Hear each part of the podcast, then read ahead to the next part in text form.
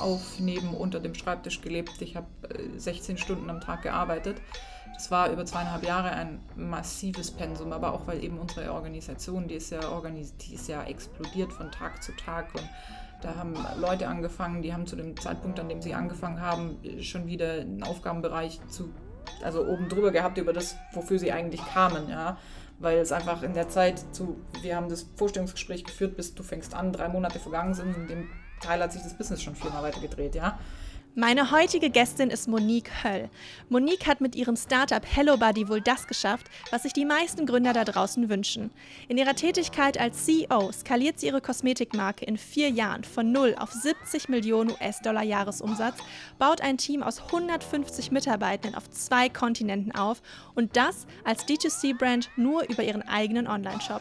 2020 verkauft sie HelloBuddy dann erfolgreich für über 300 Millionen Euro an den Henkel-Konzern und legt damit einen Wahnsinns-Exit hin. Heute ist Monique nicht nur Investorin und beratend tätig mit ihrem eigenen Unternehmen, der Phoenix Capital, sie ist zusätzlich eine absolute Inspiration für die Gründerszene und auch menschlich ein Wahnsinnsvorbild.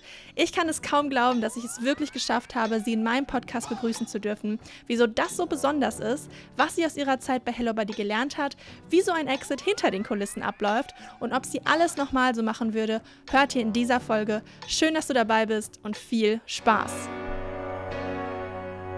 Willkommen bei Brewing Success, deinem Interview-Podcast, in dem wir gemeinsam herausfinden, was wir von inspirierenden und erfolgreichen Menschen lernen können.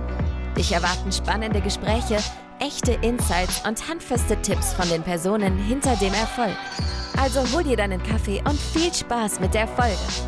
Mit Viktoria Rode. Ein kleiner Disclaimer an dieser Stelle.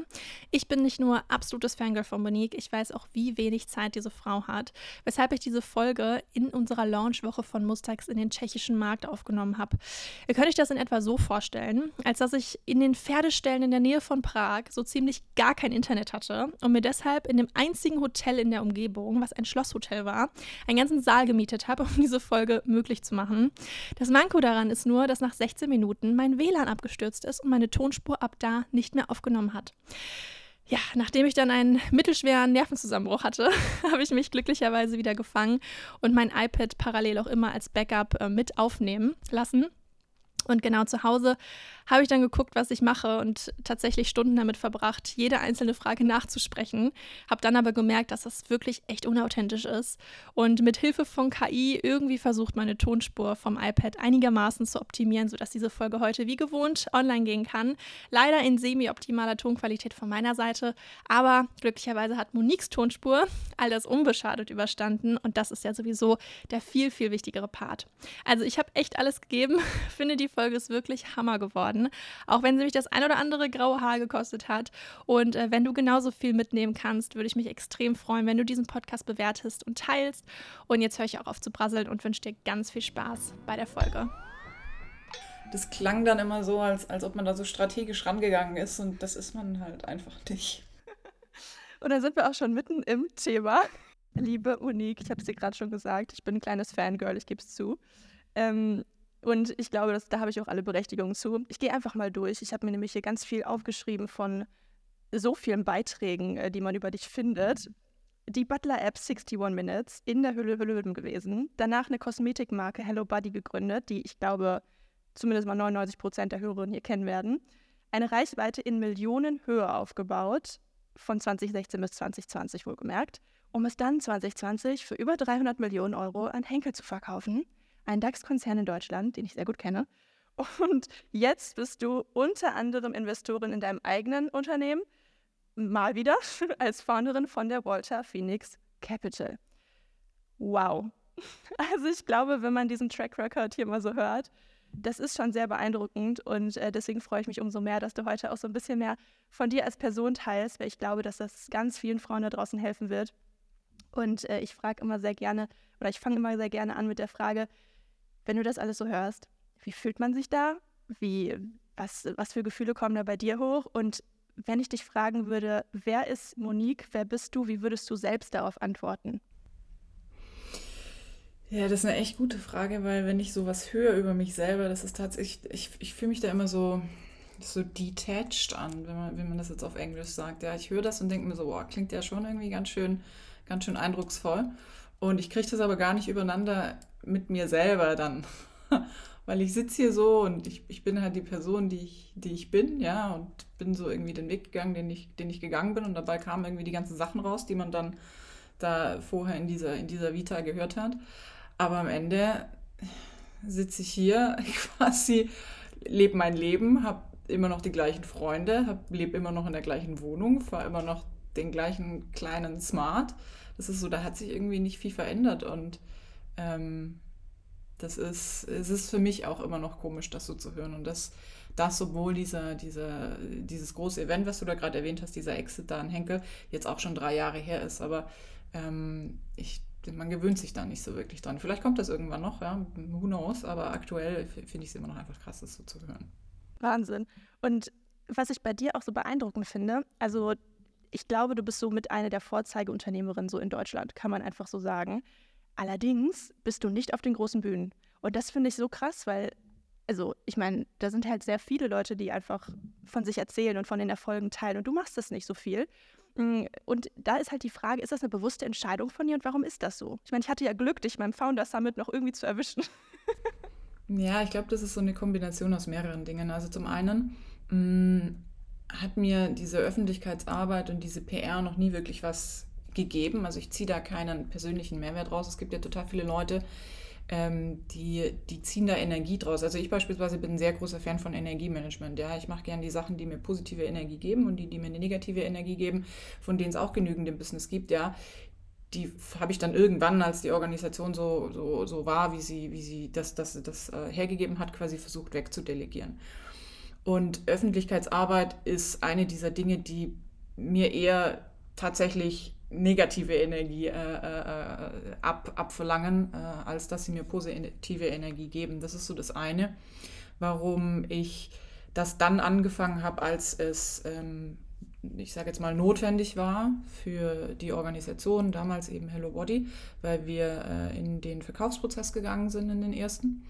Und dann haben wir eben Wirtschaftskommunikation angefangen und da, um, um Hello Body auch als attraktives Asset am, am Markt zu positionieren. Und da gab es dann quasi ein Ziel. Und dann habe ich das angefangen zu machen. Vorher habe ich das nicht unbedingt gemacht, weil ich für mich persönlich eben keinen Mehrwert rausgezogen habe. Und da kommen wir jetzt auch zum zweiten Punkt.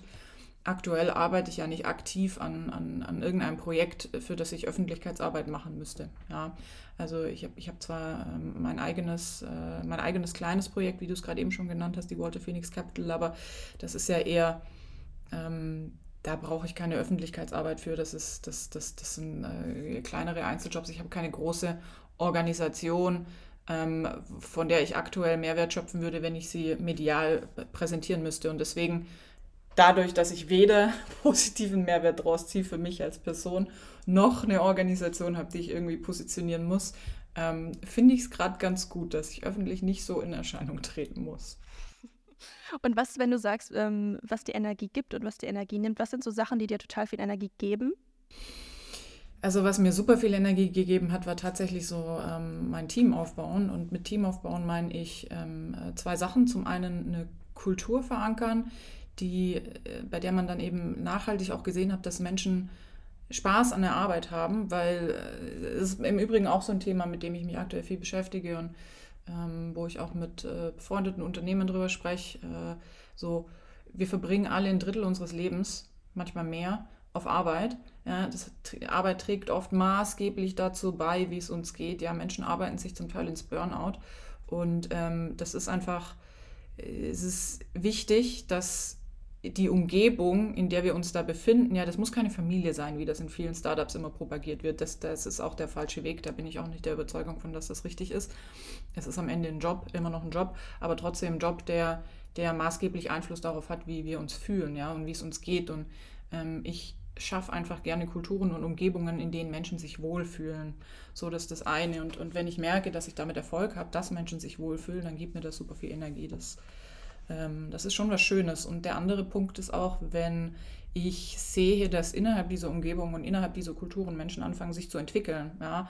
Und das, ich meine, das, das, das verströmt ja dann auch wieder so eine positive Energie, wenn du siehst, dass, dass Menschen Entwicklungsschübe machen nach oben, ja, und da auf einmal ein Funkeln in den Augen haben, weil irgendwie was, was, äh, sie was verstanden haben, was, was, woran sie vor ein halbes Jahr geknabbert haben. Ja, es ist ja, jeder macht da immer so Wachstumsschübe oder auch nicht. Ähm, aber wenn das dann passiert, das ist schon, das ist, ein, das ist ein geiles Gefühl, wenn man, wenn man eine Umgebung kreieren kann, in, den, in der Menschen sich so entfalten können. Und ähm, Arbeit ist da eben, wie gesagt, ein, ein maßgeblicher zeitlicher Faktor in unser aller Leben. Hm. Und gibt es, ähm, gibt es da irgendwelche Ratschläge von dir? Wie hast du das gelernt? Wie hast du es gelernt, so Kulturen zu kreieren?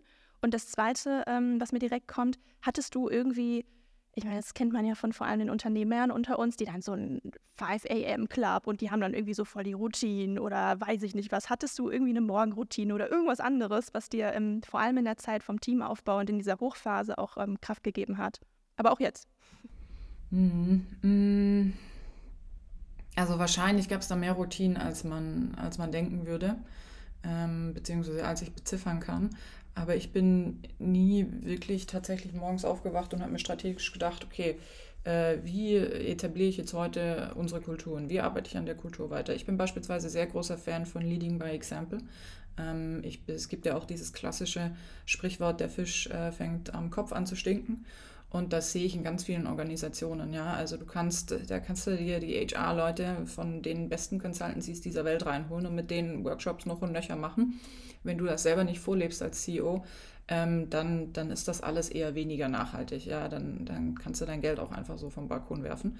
Ähm, das muss dann, das, also es, es, funktioniert einfach meiner Meinung nach nicht, beziehungsweise so würde ich auch eine Organisation nicht aufbauen wollen. Ja, so, das heißt, ähm, ich lebe das vor und schon allein da äh, tut, also tut sich einfach ganz viel. Ja, Menschen schauen sich dann ganz viel ab ähm, und tragen ganz viel in die Organisation weiter.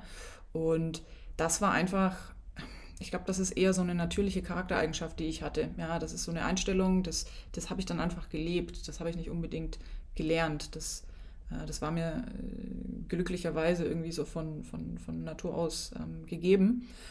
Und dann gibt es natürlich im, im, im, im Running Business, wenn man sowas hat und sowas kann, genügend Elemente, die man da, die man da komplementieren kann, ja, mit so einer Eigenschaft. Also natürlich kannst du dann Workshops machen. Natürlich haben wir dann so Dinge wie ach, das, sind ganz viele kleine Sachen, ja, Buddy Lunches, wo man dann unterschiedlich lunchen geht. Oder ich beispielsweise, ich war auch in meiner ganzen Zeit von, von Hello Body, ich hatte jeden Tag irgendeinen Lunch. Ähm, ja, mit externen Stakeholdern, aber auch die Hälfte der Zeit eigentlich mit meinem internen Team. Vom Praktikant bis hin zum C-Level. Ähm, und habe dann auch entsprechende, äh, entsprechende Programme etabliert, über gibt es ja Tools, die du in Slack einbinden kannst und so, weil mir das einfach geholfen hat zu verstehen, wie tickt denn eigentlich die Organisation, ja, weil irgendwann, wenn du halt, ich würde sagen, so die natürliche Grenze sind so 40, 50 Mitarbeiter, die reporten nicht mehr alle direkt an dich und du fängst auch an, irgendwann nicht mehr alle zu kennen vom Gesicht, wenn du über den Flur läufst, ja. Vor allem, wenn halt dann in irgendwelchen Abteilungen Praktikanten äh, anfangen. Ja, die sind halt teilweise nach drei, vier, fünf, maximal sechs Monaten auch wieder weg. Die lernst du alle nicht mehr persönlich kennen. Und das sind aber genau die, die Punkte, an denen man dann aufpassen muss, dass das Kultur, die man angefangen hat zu etablieren, auch aktiv weitergetragen wird und aktiv weiter gemanagt wird, weil das vergisst man immer. Das schreibt ja auch keiner in einem Businessplan, wie viel Zeit auf, auf, auf C-Level es auch kostet, Kultur zu etablieren, eine Organisation aufzubauen, sich zu überlegen, okay, wie spielt denn eigentlich die eine Hand auch effizient mit der anderen zusammen? Und ähm, das ist, das wird oft unterschätzt und äh, Leadership ist da, ähm, ist da ein großer Teil. Krass. Und wenn du jetzt nochmal so zurückblickst, vor allem an die Anfänge, das ist ja wahrscheinlich auch wo du, irgendwas, wo du reingewachsen bist. Ähm, wie war Monique vor allem jetzt auch vielleicht noch vor dem ersten Startup sogar, also vor ähm, Hello Buddy gab es ja noch ein anderes Startup. Wie warst du da als Person und wie hat sich das über die Zeit auch verändert? Wie hast du dich auch verändert? Puh, also ich glaube, ich war, gibt ja so diese klassische Frage, was würdest du so seinem 21-jährigen Ich sagen oder 22 oder ne? Die habe ich ja auch noch stehen. Gut, die kann ich ja schon mal vorgreifen. ähm, ich war, um ehrlich zu sein, teilweise bin ich das heute noch, aber jetzt inzwischen habe ich halt ein bisschen mehr als zehn Jahre Erfahrung, da kann man das ganz gut überspielen und man kennt sich inzwischen auch ganz selber und ich kann da gleich noch erzählen, wie ich dahin kam. Ich war am Anfang super unsicher. Wie gesagt, bin das heute auch ab, ab und zu noch. Und ähm, ich war immer total eingeschüchtert von, von Menschen, die Sachen können, die, die ich nicht konnte. Und ich komme nicht aus einer klassischen Unternehmerfamilie, ich komme auch nicht aus einer klassischen äh, Familie mit Geld. Das heißt, sehr viele Dinge, ähm, die habe ich einfach irgendwie, die sind mir nicht in die Wiege gelegt worden. Ja? Ähm, und dann, als ich mich dann vor allem in so Sphären begeben habe, wo man auf einmal Fundraising machen muss mit, mit VC oder also mit Venture Capital oder mit Private Equity Partnern spricht, die einfach seit 20 Jahren große Mengen an Geld hin und her schieben. Ich hatte da so viel äh, Respekt vor und auch Angst vor. Ich dachte mir, ich habe mich immer gefühlt wie so ein, so ein kleiner Betrüger, weil ich mir gedacht habe, huh, sag bloß nicht zu viel, ansonsten erkennen die noch, dass du eigentlich gar nichts kannst. Ja? Und ähm, das hat dann dazu geführt, dass ich tatsächlich super schüchtern am Anfang auch war und, und, und, super unsicher. Und wahrscheinlich war das alles komplett natürlich kontraproduktiv, weil wenn du dann so rumsitzt, vor allem als junge Frau, und da schüchtern für so, für so einen Kapitalgeber äh, dich nicht traust, Sachen zu sagen, also äh, so Worst Case. ähm, und irgendwann im Laufe dann von Hello Body, ich bin sehr großer Fan von Coaching. Äh, ich habe dann auch mit, äh, ich habe schon sehr früh tatsächlich in meinem ersten Startup mit Coaching angefangen. Damals konnten wir uns das natürlich alles noch nicht so wirklich leisten. Da hat man geguckt, okay, was wird denn gefördert? Und das Land Berlin, beispielsweise die IBB, äh, hat ein Förderungsprogramm, Coaching Bonus nennt sich das. Das haben wir dann damals gemacht. Ich meine, das gibt es heute auch noch. Ähm, da werden dir, boah, lass mich lügen, aber ich glaube plus minus 80 Prozent oder sowas vom Coaching dazu gesponsert. Und da habe ich damals quasi in meinem ersten Startup schon angefangen, mit einem Coach zu arbeiten. Und das habe ich dann auch bis zum Ende, bis heute quasi durchgezogen. Ähm, dann auch immer mit unterschiedlichen Coachen und auch unterschiedlichen Schwerpunkten natürlich.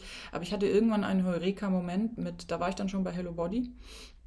Und auch da hatte ich dieses Unsicherheitsthema noch. Ja. Ich bin da so reingeworfen worden in dieses ganze Organisation aufbauen und es ging ja dann auch alles super schnell, dass wir da Umsatz und, und äh, generiert haben und das Team äh, groß gemacht wurde. Und das ging mir alles immer so einfach von der Hand. Ja. Es hat wirklich Spaß gemacht, so diese Organisation aufzubauen. Gab es mit Sicherheit auch Challenges, können wir auch gleich noch drüber sprechen. Aber so grundsätzlich war das was. Ich bin morgens aufgewacht, dachte mir so gar nicht, ich habe Bock auf den Tag. Aber als dann die Tage kamen, in denen ich mich in dem quasi mein zweiter Job dazu kam, nämlich die Firma zu verkaufen und ich mich nicht mehr auf dieser Bühne, ich bin der Chef oder der, der Leader meiner Organisation und mein Team und mein Umsatz und so, als ich mich dann bewegen musste in dieses klassische Private Equity Umfeld wieder, ja, und wieder mit diesen Leuten gesprochen habe, vor denen ich eigentlich so viel Respekt und Angst hatte, ähm, äh, war das der Punkt, an dem ich wieder ne, ein Coaching angefangen hatte und dann hatte ich mal so einen Heureka-Moment mit meinem Coach und das, nach diesem Moment habe ich tatsächlich ähm, realisiert, okay, die kochen auch alle nur mit Wasser. Und am Ende habe ich da diese Organisation hingestellt, ja, ich habe da 150, die, die, die glauben an meine Vision, ja, die, die, ähm, die, das, das ist, ich habe das, das ist mein Umsatz. Wenn ich morgen vom Bus überfahren werde, dann, dann, ja, kann sich keiner von denen da hinsetzen und das einfach so übernehmen. Also mit Sicherheit wäre das dann irgendwann irgendwie gegangen, aber wäre es mal nicht ganz so einfach möglich gewesen. Ähm, und ab da ist es irgendwie besser geworden. Und äh, ja. kannst du diesen Moment beschreiben? Also kannst du das, oder wie, was sollen Frauen, die vielleicht in einer ähnlichen Situation gerade sind, was war der Knackpunkt, der bei dir dazu geführt hat, dass du dann doch angefangen hast, dir selber so zu vertrauen und dir das auch zuzugestehen, dass das dein Erfolg ist? Okay, ich versuche einfach die Situation zu beschreiben, ohne jetzt zu sehr ins Detail zu gehen. Äh, schmale Gratwanderung in Form von, wie viel darf ich jetzt verraten eigentlich, hier businessseitig und so und ähm, wie viel muss ich überhaupt verraten, dass es, dass es verständlich ist. Aber wir, das war, äh, als es Richtung Verkaufsprozess ging.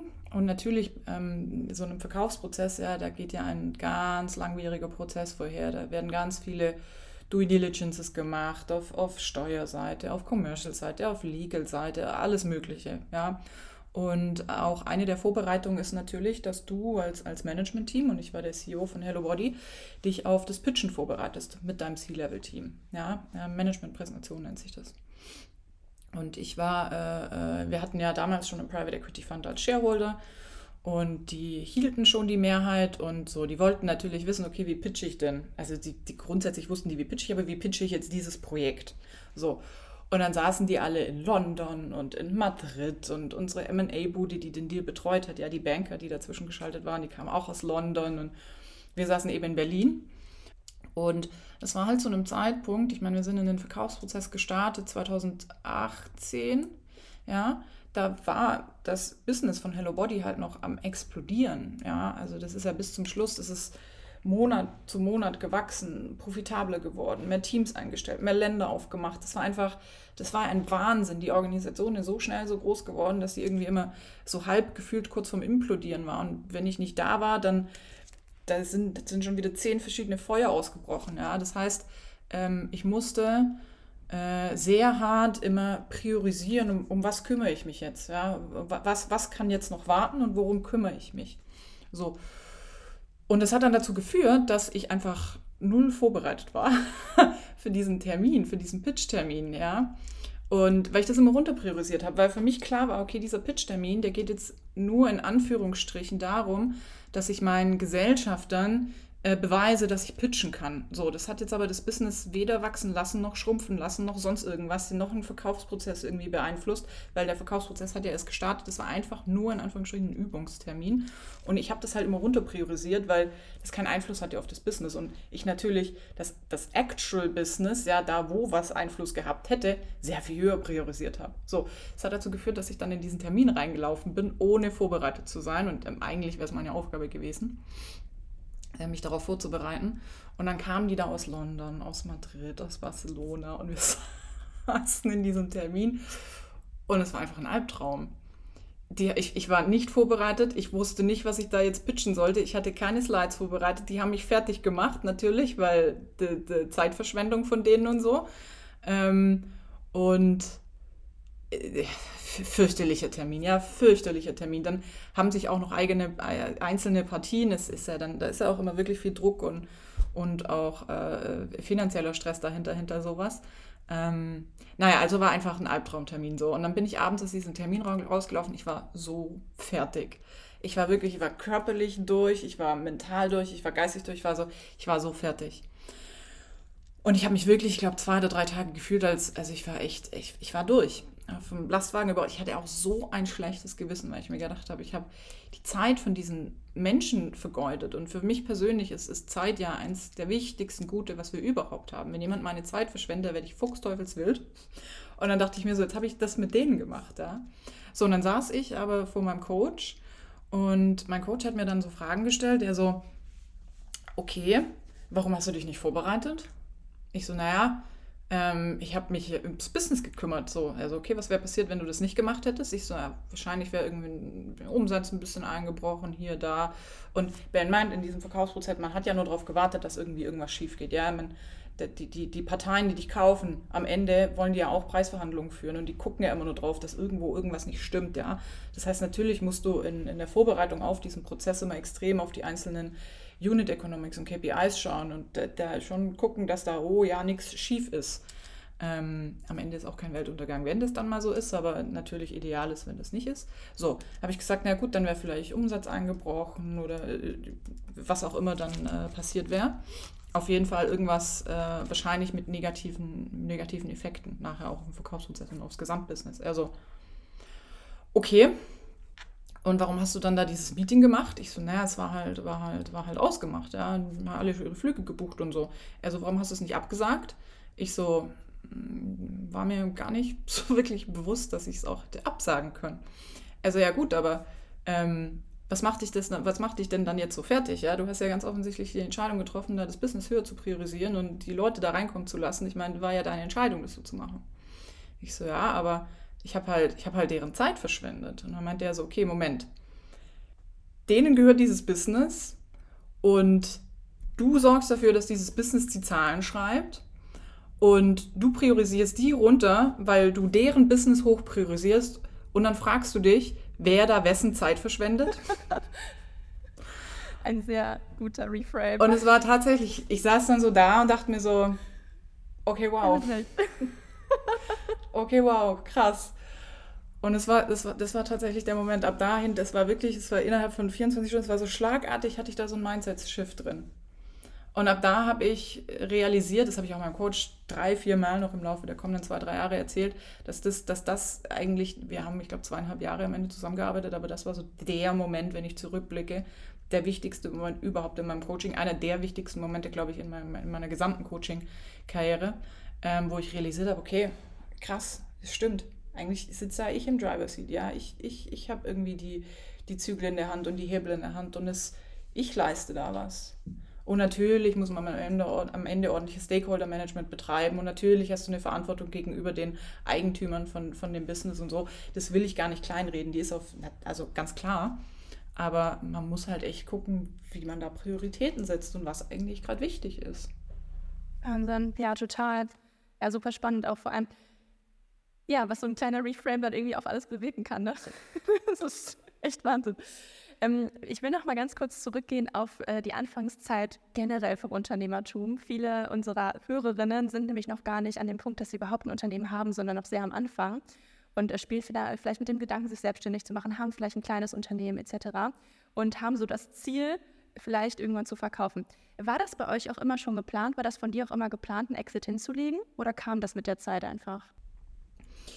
Ähm, ich würde sagen, fast so ein bisschen eine Kombination aus beidem. Ich bin da sehr ambivalent. Also ich, ich war, wie gesagt, ich komme ja nicht aus einer Unternehmerfamilie, deswegen war dieses Unternehmergehen und Unternehmer werden und irgendwie irgendwann mal was verkaufen, das, das, das war mir eine Denkweise, die war mir, die, die war mir vollkommen neu. Die, die, die hatte ich nicht. Ja. In die Startup-Szene grundsätzlich bin ich gestolpert durch Zufall vor, ist auch zwölf Jahre her oder sowas. Und dann mein erstes Startup, da habe ich erst in einem gearbeitet, dann habe ich das erste gegründet, eben diese, diese Butler-App, von der du vorgesprochen hast, 61 Minutes, vor jetzt knapp zehn Jahren. Ähm, und natürlich, wenn du dann anfängst zu gründen, dieser, dieser Gedanke, Exit und mal was verkaufen, der ist ja omnipräsent die ganze Startup-Szene dreht sich ja darum. Ich meine, die, jeder Artikel auf, auf jedem Outlet ja handelt entweder um irgendwelche Finanzierungsrunden oder um irgendwelche Verkäufe. Da kommst du gar nicht drum rum, dass, dass, ähm, dass du dir die Gedanken machst, okay, ich würde das dann, das soll jetzt auch mal verkauft werden. Es wird einem ja schon suggeriert, dass die einzige Daseinsberechtigung als Gründer und als, als Startup darin besteht, dass das Ding irgendwann mal verkauft wird. Super schwierig im Übrigen, wie ich, also finde ich, aber da, das können wir kurz mal hinten anstellen. Aber grundsätzlich, wie gesagt, kommst du nicht drum rum, dass du dir denkst, ich würde gerne mal was verkaufen. Nichtsdestotrotz war das nicht mein Ansinnen, als ich in die Startup-Szene gekommen bin, dass ich was gründen möchte, was ich dann mal verkaufe. Das kam irgendwie so nach und nach. Ja. Und wie stolpert man in die Startup-Szene? Also wie, äh, wie, wie war das bei dir? Oh, ich kam nach Berlin ähm, nach dem Studium, da war ich 24, meine ich. Und dann hatte ich erst damals ein Praktikum gemacht äh, bei Bayer, also hier in, in Wedding in der, in, der, in der Pharma. Und danach habe ich, hab ich halt so einen Job äh, gefunden in, in, in der IT äh, von, von einem HR-Tech. Das war Job at Partner damals. Da habe ich dann First Level Support in der IT gemacht, äh, CRM, die haben so ein, das ist so ein B2B, ähm, B2B-Thema gewesen, B2B Sales.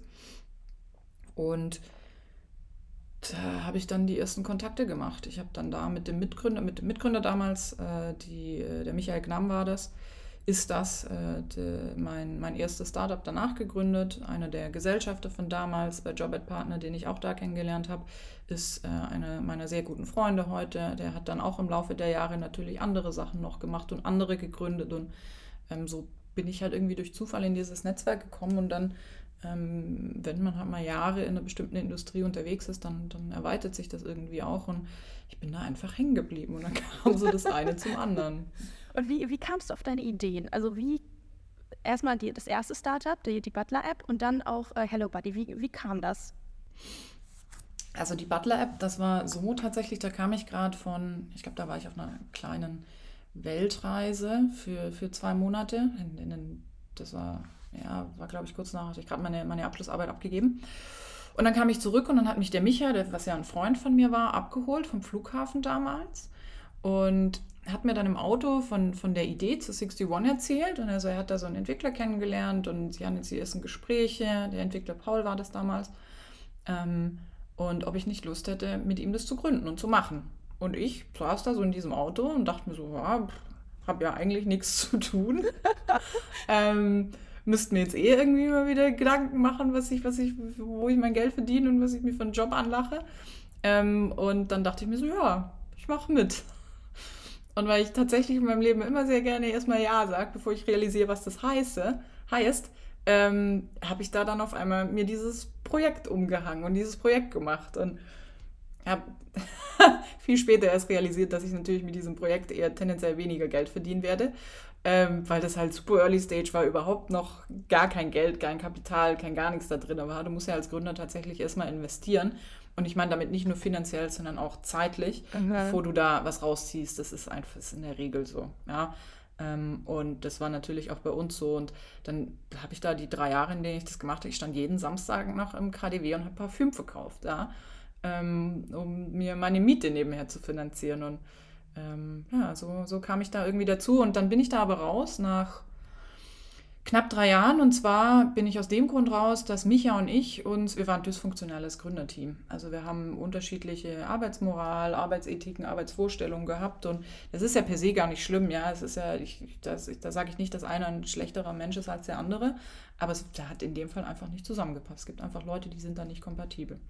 So, ähm, von daher, das Produkt war gar nicht so sehr das Problem. Ich glaube, bis heute an das Produkt sind wir ein bisschen mehr Nische, ein bisschen mehr Pivot und so aber nicht, nicht in der Konstellation. Und dann bin ich da raus mm, und dann bin ich sehr schnell angesprochen worden, eben von Björn und von Genner.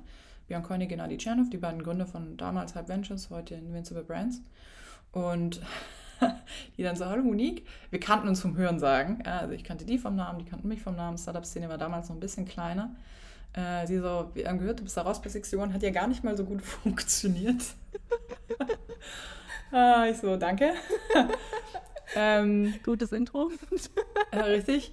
So, wir hätten hier ein Projekt. Würdest du dir das mal anschauen wollen? Und am Anfang dachte ich mir so, boah, lass mich in Ruhe mit diesem Scheiß.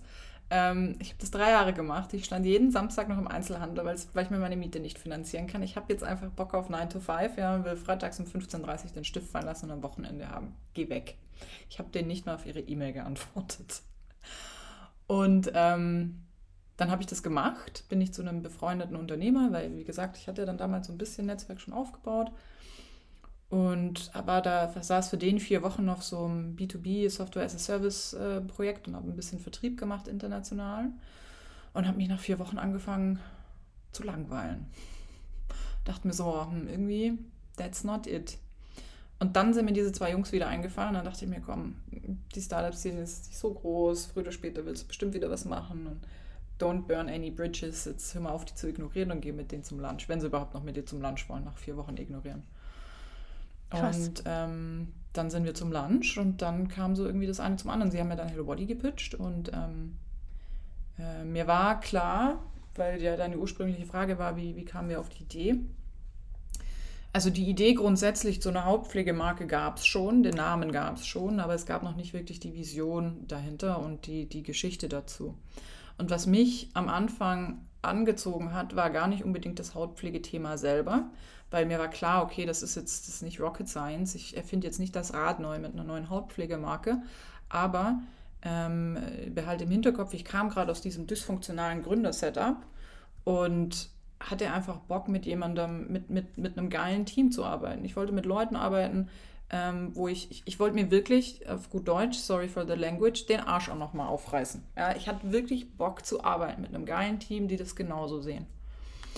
Und ich war beeindruckt von den zwei Jungs, als ich mit denen gesprochen habe. Und die haben, wir haben irgendwie echt ähnlich getickt und echt gleich getickt. Und dann ähm, bin ich natürlich, habe ich mit noch ein paar mehr Leuten gesprochen, mit den ersten Gesellschaftern. Es war damals alles noch auf super kleiner Flamme, ja. Es gab irgendwie so, ich glaube, drei, vier Gesellschafter und eben Björn und Gennady.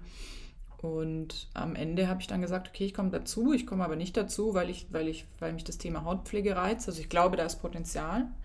Aber ich komme dazu, weil ich Bock habe, mit euch zu arbeiten. Ich glaube, ihr seid ein cooles Team und ich habe äh, Bock, mit euch was zu reißen. So. Und dann kam ich dazu und dann habe ich mir eben Hello Body angeschaut und der Step 2, warum dann Hello Body zu dem wurde, was es wurde, war, ähm, dass ich, und das war auch ein Learning aus meinem ersten Thema, bei, bei 61 hatten wir ein Produkt entwickelt, von dem wir dachten, es ist cool und uns danach erst gefragt, wer ist denn der Markt? Und das war falsch in Retrospektive, hätten wir andersrum machen sollen. Und das habe ich dann bei Hello Body umgedreht. Und dann habe ich realisiert, dass es damals 2015, 2016 noch keine Hauptpflegemarke im Bereich natürliche Kosmetik gab für junge Frauen. Alles, was es damals gab im Bereich natürliche Hautpflege, war recht alt und eingestaubt. Und da dachte ich mir, warum ist das denn so? Warum kann man das denn nicht miteinander kombinieren? Und so ist dann Hello Body und die Idee zur Marke geboren, ja. Hauptpflege laut und bunt und, und auch über den Kanal, ja. Wo erreicht man junge Frauen? Über, über Social Media und über Instagram. Und so hat dann, äh, damals noch Instagram, da gab es ja TikTok noch nicht, ähm, so hat dann Influencer-Marketing angefangen. Und die ersten Produkte waren einfach, also alle Produkte von Hello Body sind super gut, aber die ersten Produkte, die wir dann damals an Influencer geschickt haben, kamen einfach echt richtig verdammt gut an. Und wir wollten erstmal eigentlich nur Feedback haben zu den Produkten, weil wir schon immer recht datenorientiert agiert haben. Wir so, okay, wir haben aber noch keine Daten, wie kommen wir denn jetzt irgendwie an Daten? Dann haben wir gesagt, okay, ähm, Key Opinion Leader auf, auf Social Media könnten vielleicht stellvertretend für Datenpunkte stehen, weil die eine Audience haben. Dann haben wir die gefragt, okay, was haltet ihr von unseren Produkten? Und ähm, die fanden die so gut, dass die auch irgendwann auf Social Media angefangen haben, darüber zu sprechen mit ihren Followern. Und so kam das dann langsam, dass ähm, die Marke so wurde, wie sie wurde, dass die erste Traction mit Influencer-Marketing generiert wurde und da haben wir dann in den nächsten Jahren drauf aufgebaut. Wahnsinn, Wahnsinn, das auch nochmal so zu hören. Das heißt, es war gar nicht äh, so von dir strategisch visioniert, dass du sagst, du schickst das jetzt an ganz viele Influencer. Ich meine, jetzt nochmal kurz zum Verständnis, Hello Buddy war ja eine der ersten Marken, die überhaupt im Influencer-Marketing tätig waren. Also das war ja nicht wie heute, wo das irgendwie gang und gäbe und ein Marketingbudget schon ein fester Posten ist, sondern ähm, ihr wart ja mit die Ersten. Wie, woher, wie, wie hast du diese Entscheidung getroffen oder kam es denn einfach? Dass ähm, ja auch hier wieder ein bisschen eine Kombination. Also der, der, der Ursprungspunkt, das kam tatsächlich einfach so, ja. Und dann, als wir dann aber sehr schnell gemerkt haben, sehr früh, dass man damit auch Umsatz generieren kann, haben wir da einfach eine Strategie draus gemacht. Und ab da war das dann einfach wirklich fokussiert. Wir sprechen sie an, wir schicken Produkte raus und ähm, äh, ab dann ist da, ist da eine Strategie draus geworden. Aber dass man, dass, dass man entdeckt hat, dass das was ist, was funktionieren kann, das, das war tatsächlich, da hatten wir einfach sehr gutes Timing. Ja, und am Ende muss man auch sagen, waren wir einfach ein immer sehr gutes Team. Und da hat sich eben ausgezahlt, dass der Grund, aus dem ich gesagt habe, ich komme dazu, ähm, am Ende auch der richtige war. Und ich bin auch bis heute überzeugt, dass vor allem in Early-Stage-Themen, um jetzt da auch wieder drauf zurückzukommen, ähm, weil ja viele Hörerinnen auch sich äh, an, überlegen, ob sie eigene Businesses machen wollen.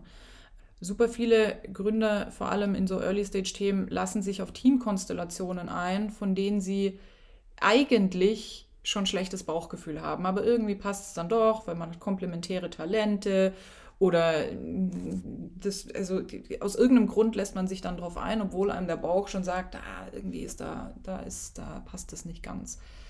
Ähm, und ich bin da sehr großes Fan vom Bauchgefühl, weil das ist ein, ein, ein, ein gut zusammenspielendes Team ähm, mit gleichen Werten, mit gleichen Arbeitsvorstellungen, äh, kommt sehr viel, wird sehr viel weiterkommen als äh, einfach nur ein Team mit, mit äh, komplementären Talenten. Hm. Glaubst du, dass die Idee wichtiger ist oder das Team? Erstmal glaube ich das Team. Ich glaube tatsächlich das Team und dann kommt aber direkt danach die Idee.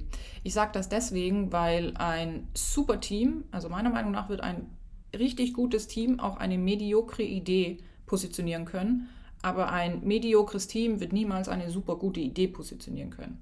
Das ist ähm, zumindest meine Meinung und auch mein, mein Investmentkriterium beispielsweise. Ich habe ja, hab ja das ein oder andere Angel Investment dann jetzt getätigt innerhalb der letzten zwei, drei Jahre und mein Investmentkriterium ist immer Team, weil ich halt sehr early stage investiere. Und was habe ich da, um, um, um zu evaluieren, ob das funktioniert? Natürlich Team. Ja, ich gucke mir auch das Produkt an, ich gucke mir auch die Industrie an sage, glaube ich daran, glaube ich an das Produkt, glaube ich an die Industrie, glaube ich an den Markt, glaube ich, dass, dass, dass das funktionieren kann? Ja. Aber die Frage stelle ich mir erst gar nicht, wenn ich nicht den Haken an das Team machen kann. Ja. Ähm, ich, also ich habe allein schon von den Sachen, die du gerade gesagt hast, habe ich eigentlich schon 10.000 äh, Rückfragen. ich beschränke mich mal auf eine. ähm, und zwar hast du vorhin gesagt, du bist aus der Wel also von der Weltreise zurückgekommen. Dann hatte ich äh, deinen Kumpel da im Auto irgendwie angesprochen. Dann hast du da äh, 61 auf einmal gegründet. Dann warst du noch kurz in der Station der Sicherheit, sag ich mal. Und dann hast du aber gemerkt, okay, nee, das ist es nicht. Und bist dann direkt auch gegangen.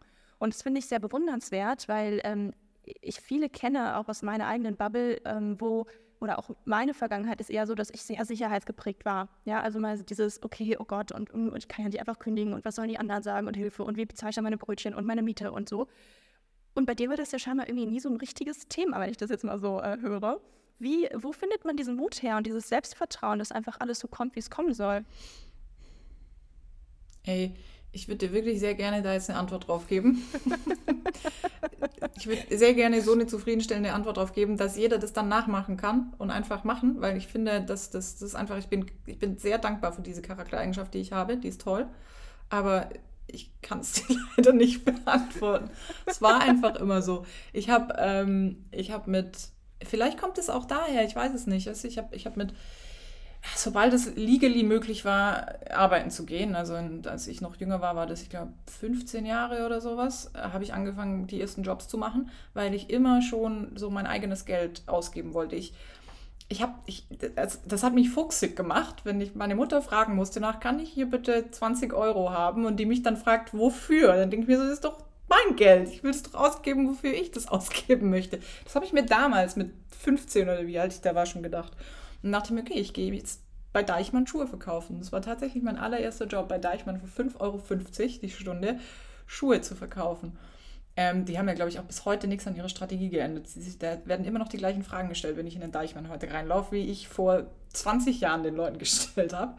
Ähm, naja, also auf jeden Fall, genau, habe ich mich eigentlich, seit ich 15 bin, schon damit beschäftigt, wie, wie bin ich unabhängig und wie kann ich unabhängig sein. Ganz, nicht, nicht, weil ich es musste, also irgendwann natürlich musste ich es auch, ich bin ja dann irgendwann mal ausgezogen, dann musste man Miete zahlen und so, aber auch weil ich es wollte. Und ich muss auch ehrlich sagen, ich habe schon immer gerne Geld ausgegeben. Ja? Ich hätte wahrscheinlich auf, auf ganz, auf klein, bisschen kleinerem Fuß leben können, aber ich habe mir einfach schon immer gern dann ein paar neue Sneaker gekauft. Ich kann mich noch erinnern, ja, in meinem ersten Startup, da habe ich dann jeden Samstag, wie gesagt, stand ich hier im KDW und habe noch diverse andere Hostessen und Promo-Jobs gemacht.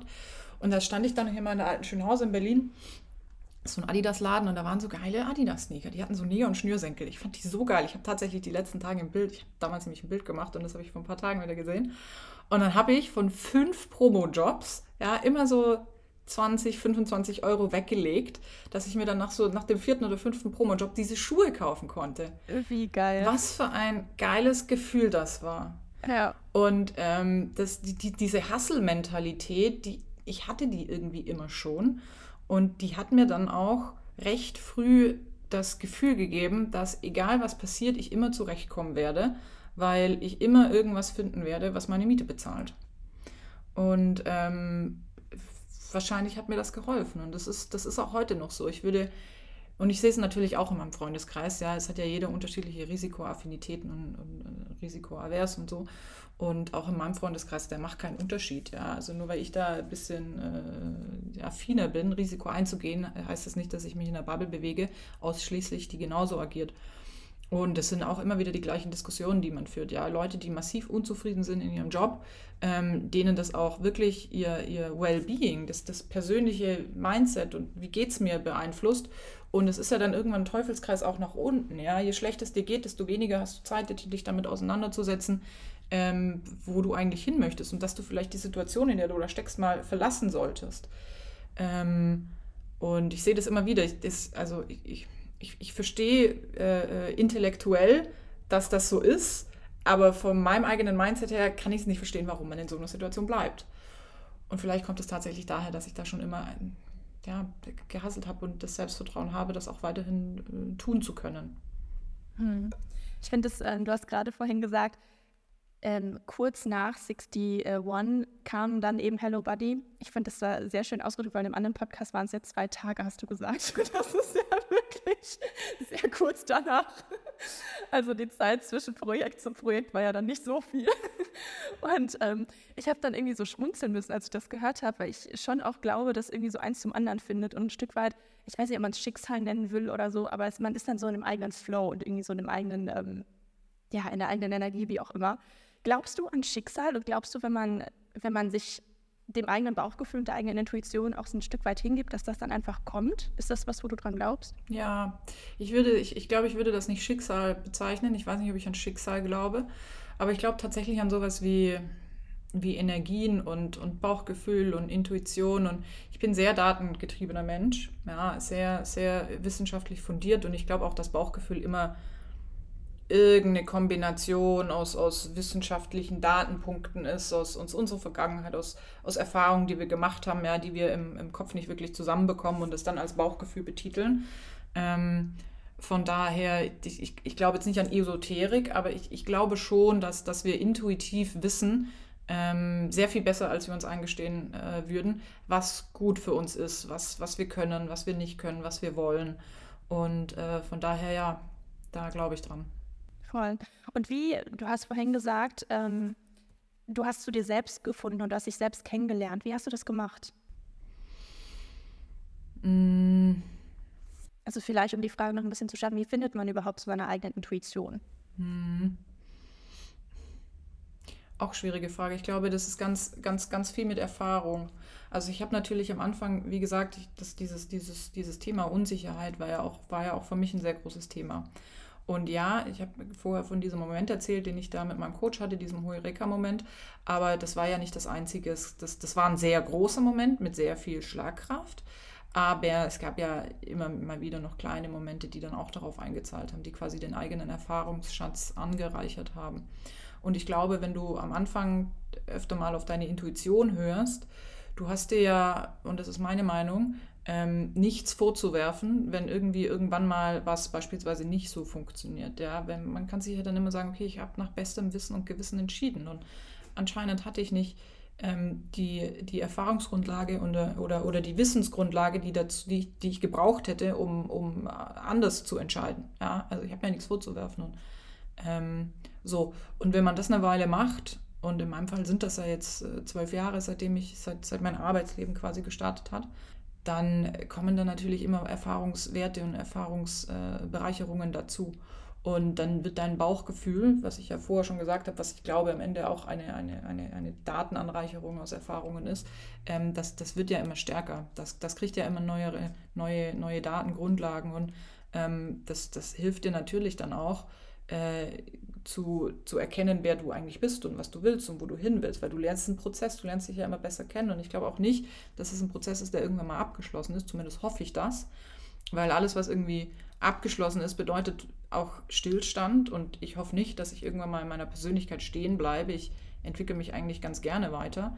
Und deswegen, ich, ich liebe Herausforderungen, ich liebe Challenge, weil es genau die Punkte sind, an denen man ja auch wächst, ja. Und ähm, äh, was im Übrigen auch vielleicht zu dieser, zu dieser äh, wenig sicherheitsgetriebenen äh, Perspektive, Herangehensweise von mir dazu gehört. Aber so, deswegen ist am Ende alles ein, ein, ein, ein Prozess. Und ähm, ja. Und ähm, viele, also vor allem in Bezug jetzt auch auf Intuition und so und einfach sich was trauen, viele stellen sich dann auch die Frage, okay, was ist eigentlich mein Warum? So dieses große Warum, das Sacred Why und äh, start, start with Why. Ich meine, das wird ja überall propagiert und ich nehme mich da auch selbst nicht raus. Ich komme ja auch aus dem Marketing. so also die Frage, warum äh, stehe ich morgens auf und wofür mache ich das alles? Wie war das bei dir? Hast du auch reflektiert quasi so die Frage gestellt, okay, was, was mache ich jetzt hier oder bist du einfach losgegangen? Ich glaube, dieses unterliegende Warum äh, treibt uns irgendwie alle an. Ich glaube aber auch, dass dieses, dieses drunterliegende Warum sich ändern kann wie, wie, wie alles im Leben. Ja? Also die Antwort auf die Frage why und dieser innerste Circle, das wird ja auch immer in so Circles dann dargestellt, diese Antwort auf diese Frage war vor fünf oder zehn Jahren bei mir wahrscheinlich eine andere, als sie heute ist. Das denke ich, bei, wird, wird jedem ähnlich gehen. Von daher ist es auch da ein Prozess. Also ich würde sagen, ich, die ersten Jahre meiner Karriere war ich tatsächlich eher getrieben von dem, was vor mir lag. Ja, einfach machen, einfach exekutieren, einfach dran arbeiten. In Kombination mit, mit Charaktereigenschaften, die ich hatte, sowas wie, ich, es hat mir immer positive Energie gegeben, wenn ich äh, Organisationen äh, kreiert habe, in der Menschen sich wohlfühlen und in der Menschen quasi performen können. Das trägt natürlich wunderbar zu, zu der, zu der, zum, zum, zum kapitalistischen System bei, in dem wir uns befinden. Ja, das, das halt zufälligerweise geht sehr gut Hand in Hand. Deswegen hatte ich ja irgendwann auch den, den, äh, wenn man es so definieren möchte, kapitalistischen Erfolg, den, den, den wir hatten und den wirtschaftlichen Erfolg, den wir hatten.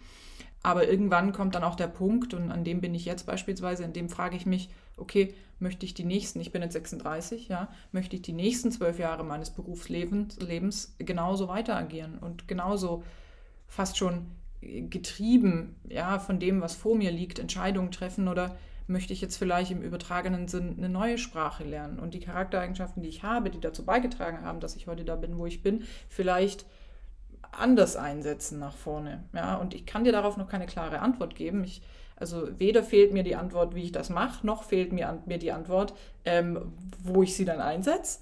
Aber was ich weiß ist, ich möchte nicht so weiterrennen, wie ich die letzten zwölf Jahre gerannt bin. Nicht, weil es nicht schön war. Es war, es war ziemlich geil, um ehrlich zu sein.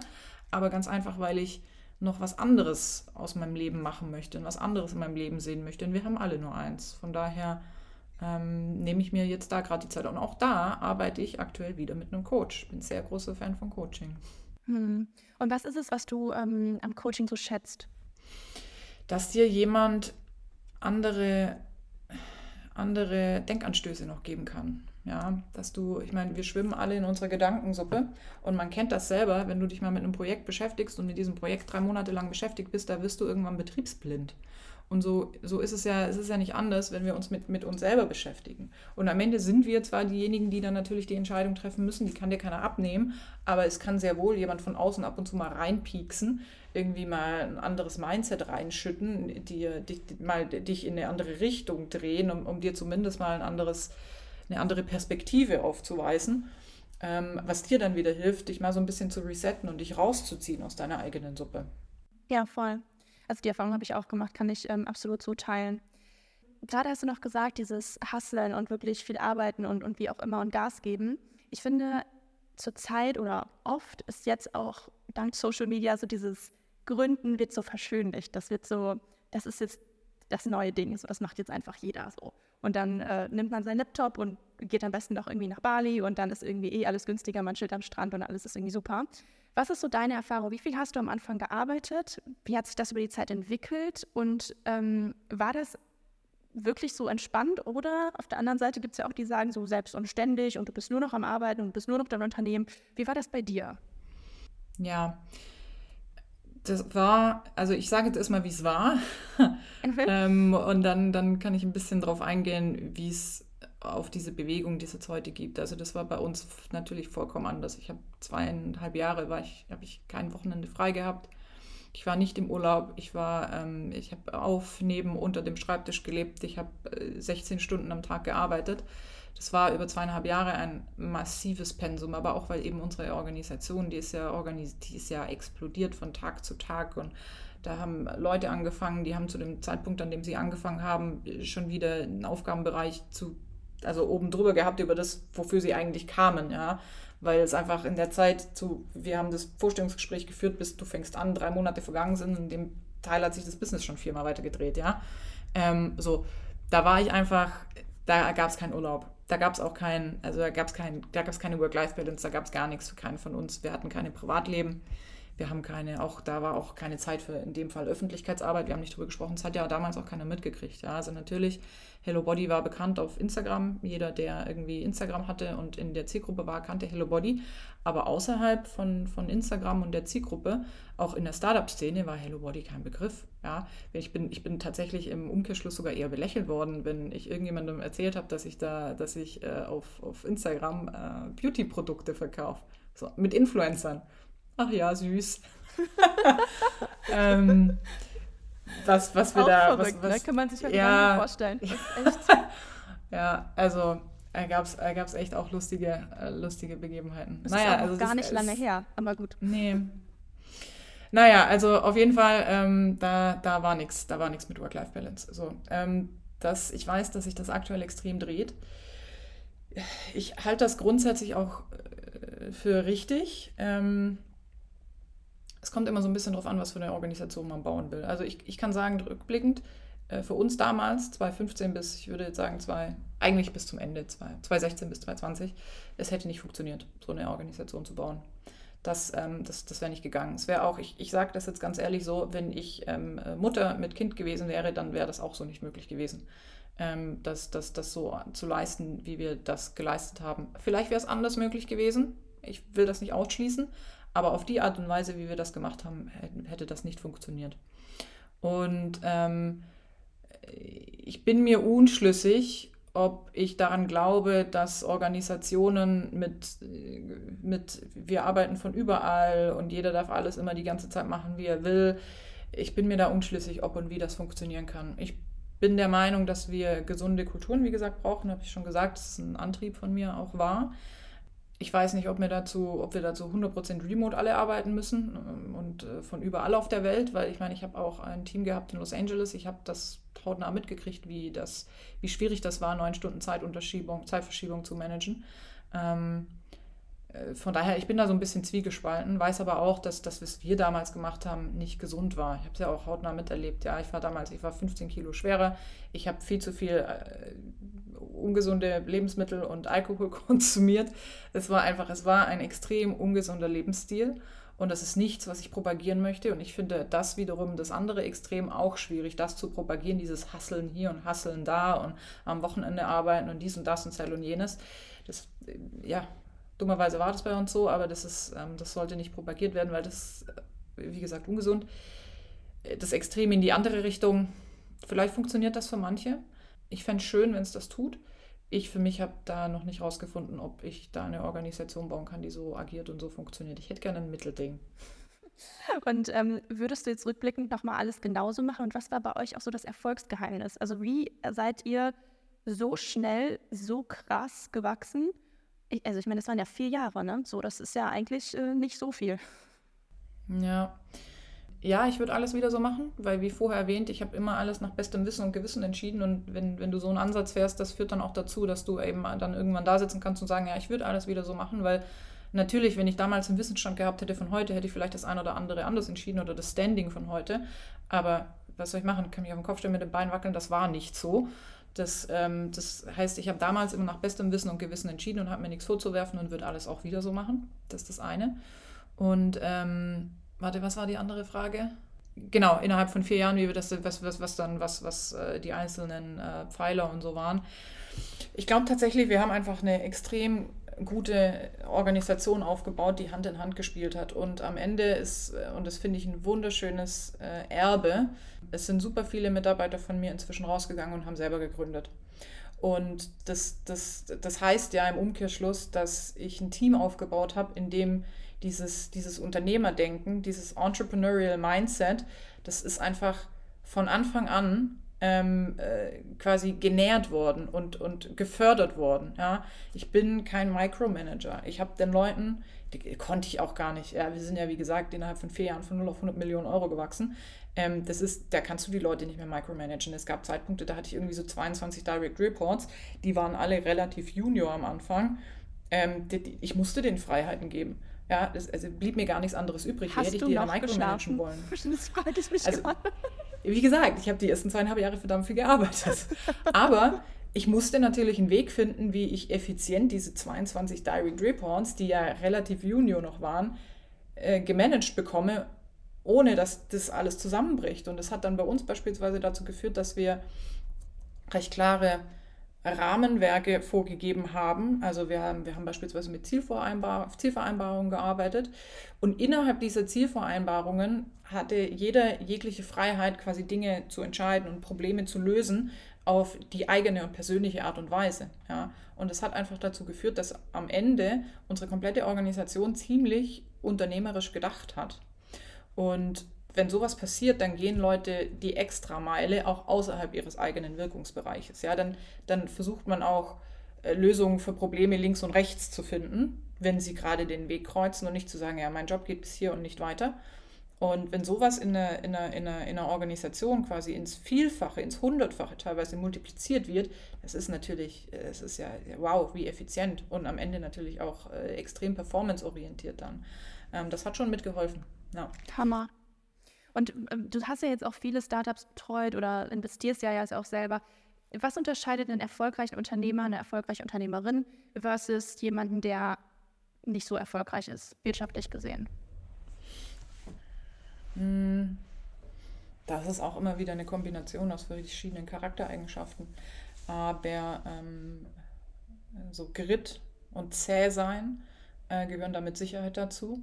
Äh, sich nicht verunsichern lassen und demotivieren lassen vor allem ähm, von, von Rückschlägen. Die wird es immer geben und davon wird es auch recht viele geben. Ähm, ich bin tatsächlich auch, ich habe aktuell ein paar Gründer, äh, zum Teil tatsächlich auch ehemalige Mitarbeiter von mir. Ich habe in sehr viele ehemalige, in sehr viele Unternehmen investiert von Mitarbeitern von mir, ähm, ehemaligen Mitarbeitern von mir. Und ein paar gehen vor allem jetzt aktuell in der aktuellen Marktumgebung durch eine extrem schwierige Zeit. Ja, es ist super schwierig, äh, Geld aufzunehmen aktuell. Investoren schauen fünfmal so genau hin, je nach Industrie sogar eher 15 mal so genau hin.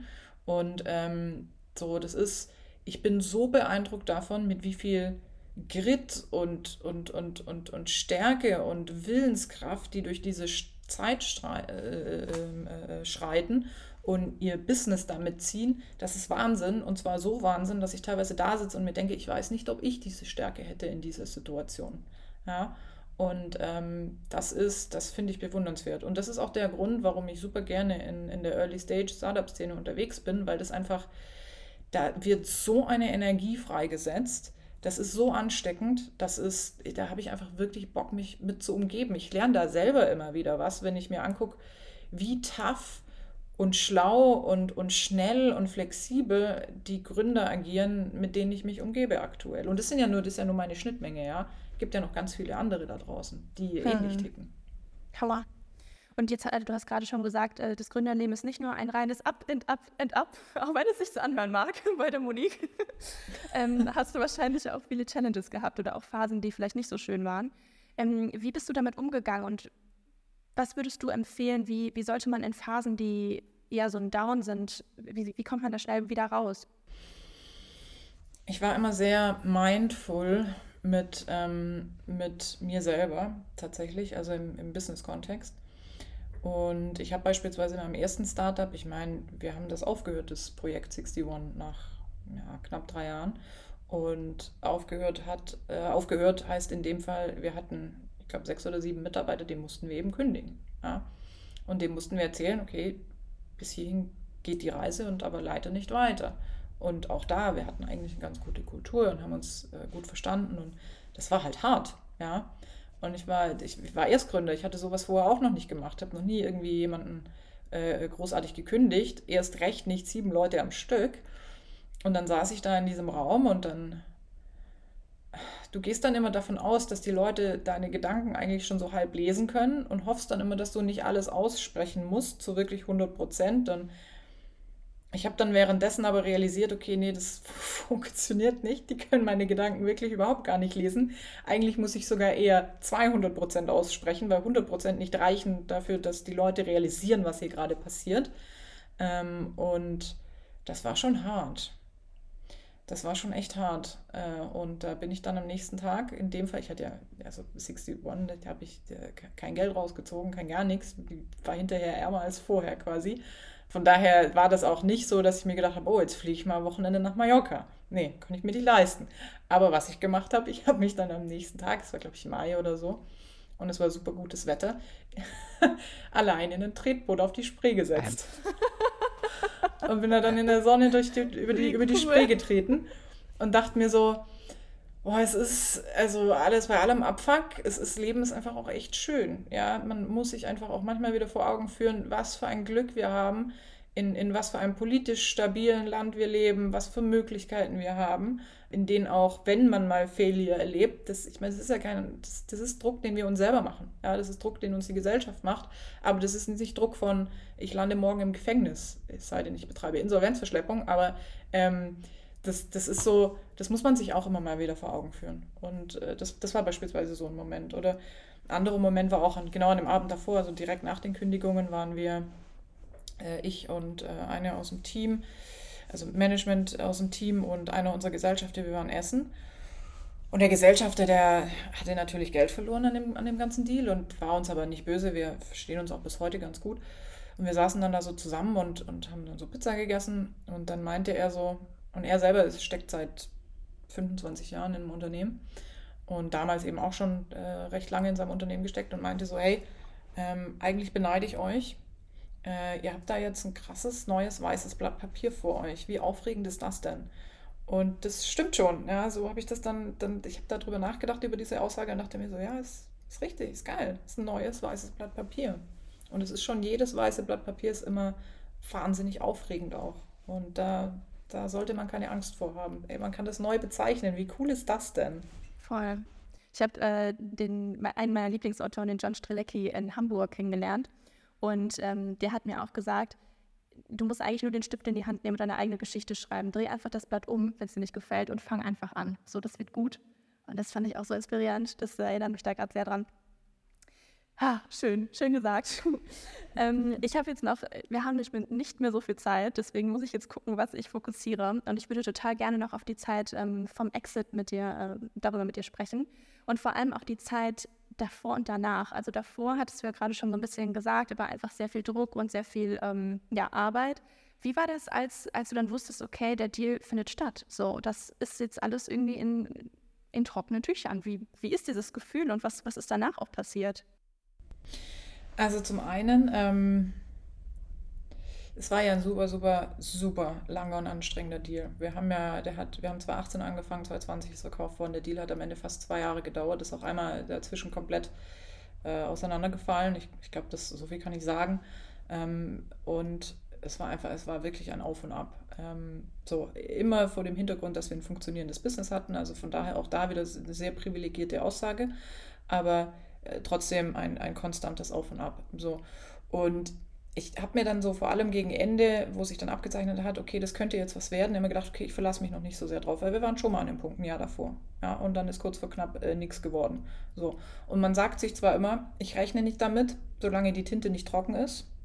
Ähm, aber am Ende, als, als die Tinte dann noch nicht mehr aufs Papier kam, man ist trotzdem in ein kleines depressives Loch gefallen. Ja, also man muss sich da nichts vormachen. Und deswegen habe ich auch bis zum Schluss, beim zweiten Mal, ich war da super, super vorsichtig ähm, und habe mir auch gar nicht versucht auszumalen, wie sich das wohl anfühlt, wenn dann wirklich unterschrieben ist.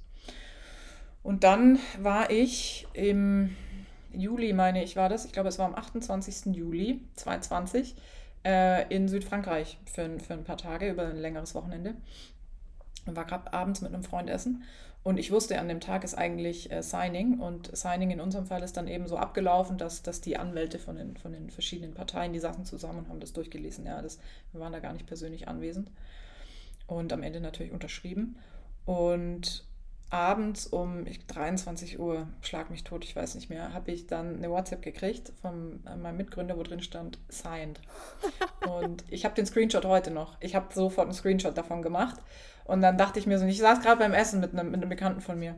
Und ich dachte mir so, oh wow. Okay. Und habe dann echt auch, ich habe ich hab, ich hab mir so überlegt, okay, und habe dann so in die Luft geguckt und dachte mir so, okay, wie, wie fühlst, was fühlst du jetzt? Wie fühlt sich das an? Und ähm, ich muss sagen, dass da gar nicht unbedingt so das krasse explosive Feuerwerk war, wie man sich das vielleicht vorstellt, sondern es war einfach nur, mir ist da einfach nur, und noch nicht mal so eine Last, von, eine Last vom Herzen gefallen in Form von, die fällt runter, plump weg, auf einmal ist das Ding äh, fünf Kilo leichter, sondern eher so, es hat sich ganz langsam aufgelöst.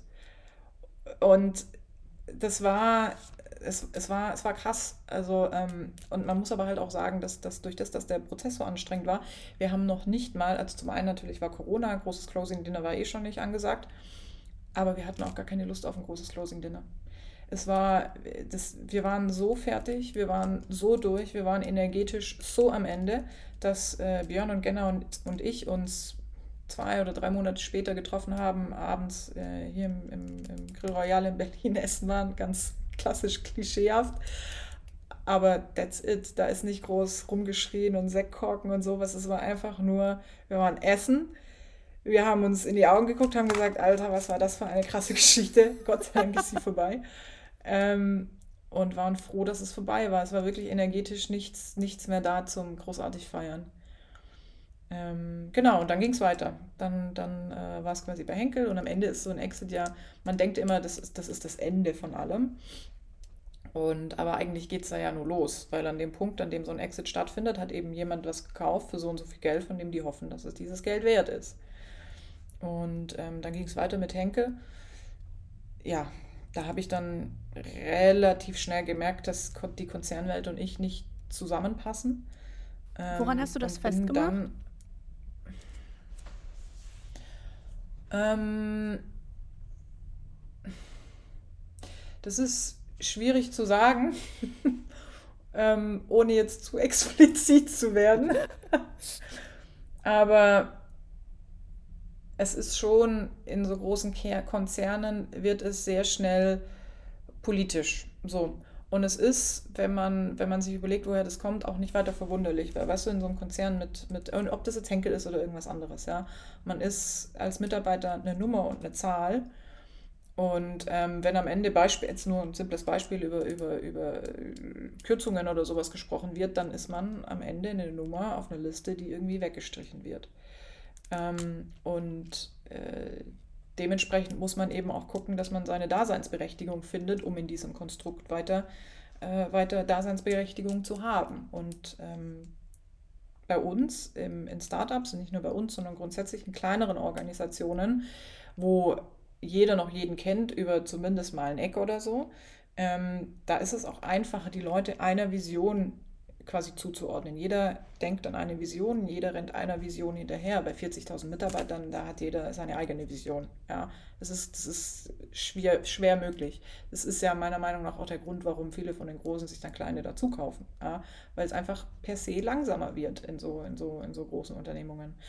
So, und das war der eine Punkt, an dem ich dann, an dem ich ein bisschen angefangen habe äh, zu kämpfen mit mir. Also zum einen die Geschwindigkeit, ja, dass, dass, dass man Entscheidungen, ich meine, wenn wir was entschieden haben, dann haben wir es morgen umgesetzt. Und äh, im Konzern dauert es einfach länger, weil du mehrere Hierarchiestufen hast. Und gerade in einem, in einem schnelllebigen E-Commerce und Online-Umfeld, da kannst du dir nicht drei Wochen überlegen, ob du jetzt die Facebook-Ads um, umbaust. Ja, die müssen morgen umgebaut werden. Ähm, so im, im überspitzten, in der überspitzten Formulierung. Und ähm, auch politisch war das, das, also wenn mir, wenn bei mir ein Fehler passiert, ob der jetzt von mir oder von Mitarbeiter ist, dann interessiert mich, wie wir den nicht nochmal machen. Ich will allerhöchstens wissen, warum der passiert ist, weil ich rausfinden will, wie wir den nicht nochmal machen. Mich interessiert nicht, warum der passiert ist, weil ich eine Schuld zuweisen will. Und ähm, das ist äh, im Konzern tendenziell so, dass dann erstmal eruiert wird, wer den Fehler gemacht hat, warum der Fehler gemacht wurde und wer Schuld hatte. Und ähm, nicht nach vorne gehend an der Lösung gearbeitet wird. Das ist jetzt auch wieder überspitzt äh, erzählt, aber das sind so Sachen, die ähm, haben dann, da, da, da, das raubt mir äh, wieder viel zu viel Energie. Und da ich ja großer Energiefan bin, habe ich gesagt, ähm, das, das äh, wird nicht funktionieren mit uns beiden. Ja, Hammer. Und dann ähm, hast du dann irgendwann entschieden, okay, das, ich gehe jetzt komplett raus quasi. Und was, wie war das dann? Wie war der Entschluss, wirklich zu sagen, okay, ich bin jetzt nicht mehr Monique von Hello Buddy? Also ich stelle mir das irgendwie äh, auch aufregend vor, die Zeit, auf einmal das Hello Buddy wegzulassen. Total. Also total. Wie gesagt, neues weißes Blatt Papier. Und so ein neues weißes Blatt Papier konnte schon auch echt äh, süchtig machen. Von daher, das war schon, das war schon richtig cool. Ich muss sagen, dass ähm, viele fragen mich auch heute noch, Herr, tat dir das nicht leid, dann da zu gehen und es war doch dein Baby und du hast es doch aufgebaut und dies und das und Zettel und jenes und ja, auf gewisse Art und Weise ja, aber was mir leid tat, war nicht Hello Body, die Marke oder das Business, weil am Ende, man muss sich nichts vormachen. Das sind Zahlen auf ein Stück Papier, ja, das sind Zahlen, die in einen Bankaccount reinfließen oder auch nicht und wieder rausfließen in Form von Zahlungen an verschiedene Stakeholder. So, was, was, was, was, was ist Marke, was ist, was ist Business, was, was ist für ein Konstrukt, warum, warum weine ich dem hinterher, ja was ich schade fand und was ich traurig fand, waren meine Mitarbeiter. Ja, und die Kultur, die man da etabliert hatte, dass diese Umgebung, die man da geschaffen hatte mit diesen tollen Leuten und diesem tollen Team, dass man das verlassen hat, so dieses Gefühl, was mir dieses Team tagtäglich gegeben hat, das fand ich schade. Und dass sich natürlich auch das Team so nach und nach dann ein bisschen ja, verbreitert hat, seinen eigenen Weg ging. Es ist ja dann auch umstrukturiert worden, als es in Henkel reinging. Das ist so, das ist alles so ein bisschen verpufft. Ähm, das fand ich schade. Aber so um das Business und, und die Marke selber, das ist, das ist so ein, ein, ähm, ein Konstrukt äh, in der Luft, das, ähm, das ist halt so. Das habe ich aber tatsächlich auch mit meinem ersten Startup schon gemerkt. Ich meine, ich habe da drei Jahre lang jegliche Energie meines Lebens reingesteckt und am Ende war ich draußen ähm, und zwei Tage später hat mich das nicht mehr großartig beschäftigt. Und das mag jetzt kalt klingen, aber ähm, das ist, glaube ich, auch ganz gut, sich dann quasi auf das nach vorne zu konzentrieren. Ja. Ich versuche jetzt mal so langsam die Kurve zu kriegen zum Closing. Ich habe noch eine abschließende Frage, den Hauptteil, soll ich mal, bevor ich noch ähm, zwei, drei Fragen einfach am Ende habe. Ähm, das, das klingt bei dir jetzt alles so, dass die Ideen immer zu dir gekommen sind. Und wir hatten ganz am Anfang, bevor die Aufnahme überhaupt gestartet ist, ganz kurz gesprochen. Ähm, kam, hattest du auch so eine, eine, Phase, wo du Ideen intrinsisch von dir aus quasi initiiert hast? Oder war das, also hattest du irgendwie einen Plan oder irgendwas, wo du gesagt hast, so, ich versuche jetzt die Idee oder kam das wirklich einfach so?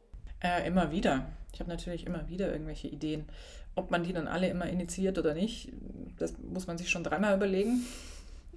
Aber die Ideen grundsätzlich hat man immer wieder. Und ich sitze auch immer wieder mit Freunden dann zusammen und die, die, die habe ich Freunde, die haben auch immer wieder Ideen, ja. Und dann sagt man sich gegenseitig, nee, also das äh, vergessen wir mal lieber wieder ganz schnell. Oder aber, ja, das stimmt, das könnte, daran könnte man, da könnte man vielleicht was draus machen und manchmal macht man dann was draus und ähm, manchmal eben nicht. Und äh, ja. Und wie, wie also, entscheidest du dann, ob du, ob eine Idee wert ist, Energie, Zeit und Geld investiert zu bekommen? Mm, also aus äh, rein wirtschaftlicher Sicht überlege ich mir natürlich immer, ob ähm, an wen ich es verkaufen möchte und warum diese, diese Person das kaufen sollte. Ja? Also äh, ganz klassisch am Ende, welches Problem löse ich. Und viele machen sich immer was vor, weil viele haben natürlich ein sehr schönes Produkt oder eine sehr schöne Idee schon im Kopf und schustern sich dann ein Problem zurecht. Ähm, das, das, da, an sowas glaube ich nicht. Da muss man sehr ehrlich zu sich selber sein. So, löse ich ein wirkliches Problem. Dann aktuell, vor allem in der, in der, in der, in der Marktumgebung jetzt, unterscheide ich zwischen Must-Haves und Nice-to-Haves. Das ist auch, den Begriff habe nicht ich erfunden, den, den gibt es. Ja. Es gibt einfach Nice-to-Haves, die, die, das, das kann man machen, ähm, aber wird wahrscheinlich ein bisschen Schwierigkeiten haben im Fundraising und auch im Verkaufen. Und dann gibt es Must-Haves, ähm, die, die brauchen Unternehmen. Ja, da kommen sie auch nicht drum rum. E-Commerce braucht ein Shopsystem. Ja, das ist ein Must-Have. Nicht, dass ich jetzt ein neues Shopsystem machen will, aber nur als Beispiel.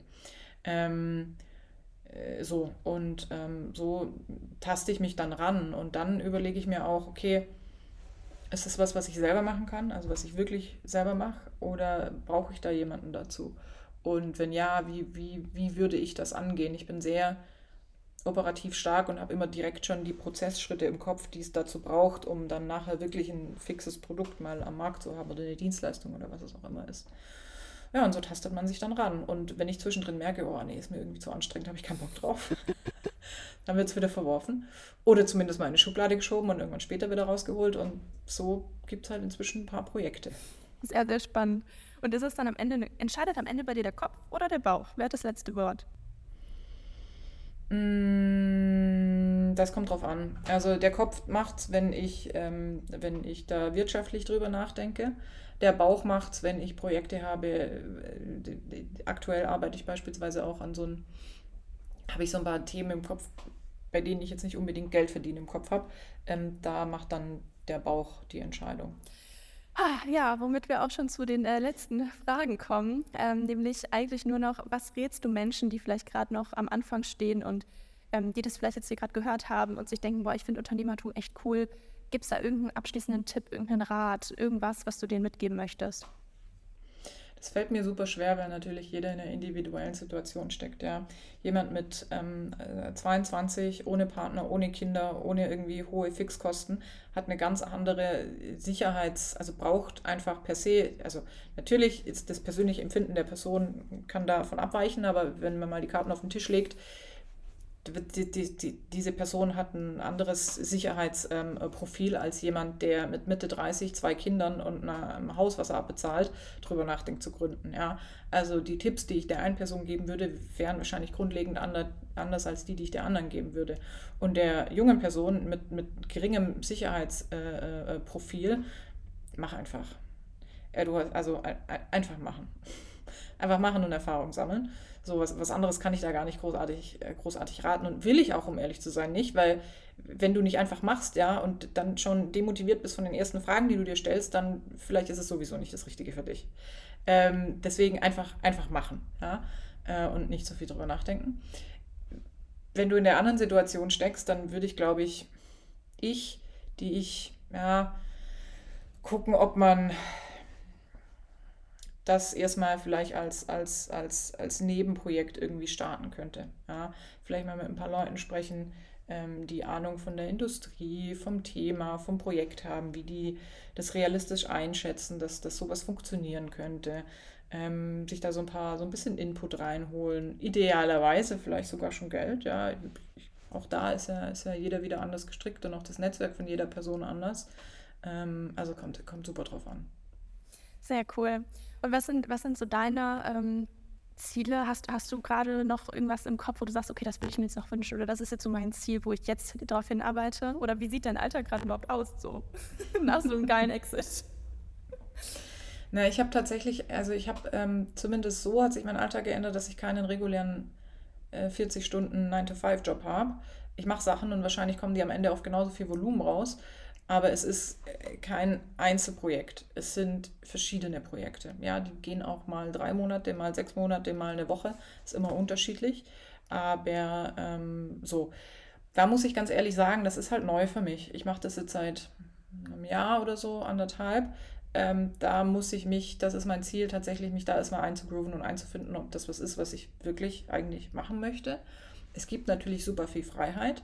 Ja, ich bin irgendwie mein eigener Chef, aber das andere Thema, was mich ja so erfüllt hat in, in, meinem, in, meiner letzten, in meinem letzten Unternehmen, war ja auch Organisation aufbauen und Kultur aufbauen. Und das habe ich halt in dem Fall nicht. Ja. Und da muss ich für mich erstmal rausfinden, ähm, gehe ich das Opfer ein, das nicht zu haben, weil ich einfach meine Freiheit aktuell liebe und weil ich, weil ich ein, auch die einzelnen Projekte toll finde und ich ja auch in diesen Projekten, auch da muss man sich nichts vormachen, eher an der Seitenlinie stehe und nicht selber im Driver Seat sitze. Ist das was, was mich erfüllt? Oder merke ich in einem Jahr, okay, eigentlich ist nur an der Seitenlinie stehen und Cheerleader sein gar nicht das, was ich will. Ich würde gerne wieder selber im Driver Seat sitzen. Ähm, das werde ich rausfinden, aber da glaube ich auch, dass ich genügend Selbstvertrauen habe und tatsächlich jetzt im, im wahrsten Sinne des Wortes, dass ich in, ich würde sagen, plus minus zwölf Monaten das schon spüren werde, ob, ob das das Richtige ist, was ich mache oder ob ich nochmal ähm, mich umorientiere und umevaluiere. Cool. Ja, dann können wir in zwölf Monaten nochmal sprechen. Ja, sehr gerne. Du, ich habe genug Fragen. Daran soll es nicht scheitern. Eine abschließende Frage, die ich allen meinen Podcast-Gästinnen äh, stelle. Ähm, was ist dein Sinn des Lebens? Boah, was für eine breite Frage. ich dachte noch mal so eine kleine zum Abschluss. ja, noch so, noch so, noch so ein, so ein i-Tüpfelchen, ein kleines. Genau. ähm, das unterscheidet sich wahrscheinlich auch total von Mensch, also von Mensch zu Mensch und auch innerhalb eines Menschen wahrscheinlich von Phase zu Phase. Ähm, der Sinn meines Lebens ist aktuell, mir ein schönes Leben zu gestalten. Ähm, eins, worauf ich, darauf, dass ich Lust habe zu leben. Ähm, den, den Menschen, die ich lieb habe, äh, das Leben so zu gestalten, dass es denen gut geht, also in meiner Familie ähm, beispielsweise. Und so sehr viel mehr Ansprüche habe ich aktuell gar nicht. Und wahrscheinlich ändert sich das, wenn man vielleicht irgendwann mal Kinder hat oder so. Ja, das, das wird dann nochmal verschoben. Vielleicht stellt man sich dann auch neue Sinnfragen.